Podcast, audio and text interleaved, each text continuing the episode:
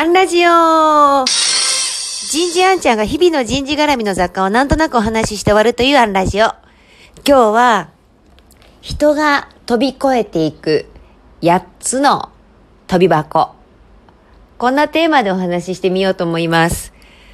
発達心理学では、人は生涯で大きな8つの障害物、まあ、いわば飛び箱を乗り越えて成長していくと考えられています。最初の飛び箱は生まれてすぐ向き合うことになります。お腹が空いた、泣いてみた、ミルクが与えられた、おむつが濡れた、泣いてみた、おむつが変えてもらえた。赤子は気がつきます。ああ、世の中はなかなか信頼に足りそうだと、ところが、泣いてもわめいても一向におむつが変えてもらえないミルクが与えてもらえない。そうすると、赤子は悟ります。世の中はなかなか過酷だな。不信感というものを学ぶわけです。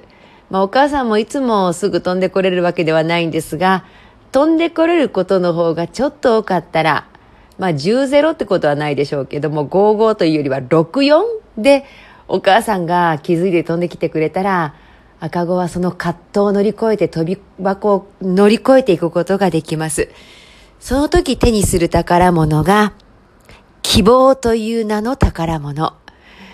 だからあってはならないことなんでしょうけれども、生まれてすぐ赤ちゃんボックスに置き去りにされて、夜露の冷たさをその肌身に感じながら人生のスタートを始めた赤子は、この葛藤を乗り越えるのが非常に難しくなります。もちろんそこで飛び損ねてもまた飛び直す機会はやってくるんですが、ここで飛んでおくと比較的楽に飛べるというわけです。そして、その赤子がもう少し大きくなってくると、自立性が芽生え始めます。今までは泣いてはめいてミルクを与えてもらうことを要求することしかできなかったのに、なんとか張っていって冷蔵庫開けて自分でお茶を飲むことができるわけです。この時期の赤ちゃんって、ティッシュボックスの中からティッシュを引っ張り出すの好きだったりしますよね。だって、出しても出しても次から次に出てくるんですもん。こんな楽しいことはない。なんだこれ楽しいぞと思ってやってる。そうすると、お母さんに叱られるんです。こら、そんなことしちゃダメって。もう疑惑でいっぱいです。なんでこんな楽しいことをこのお母さんという人はやっちゃいけないって言うんだろう。理不尽さをこの時期に体験し始めます。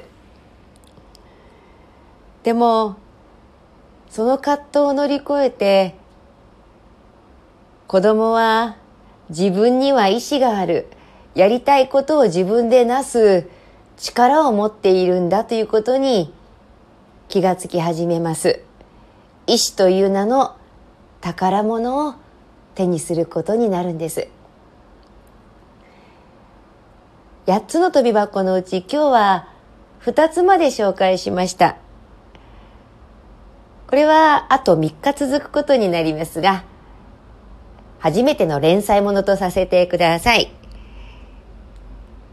明日もお楽しみに。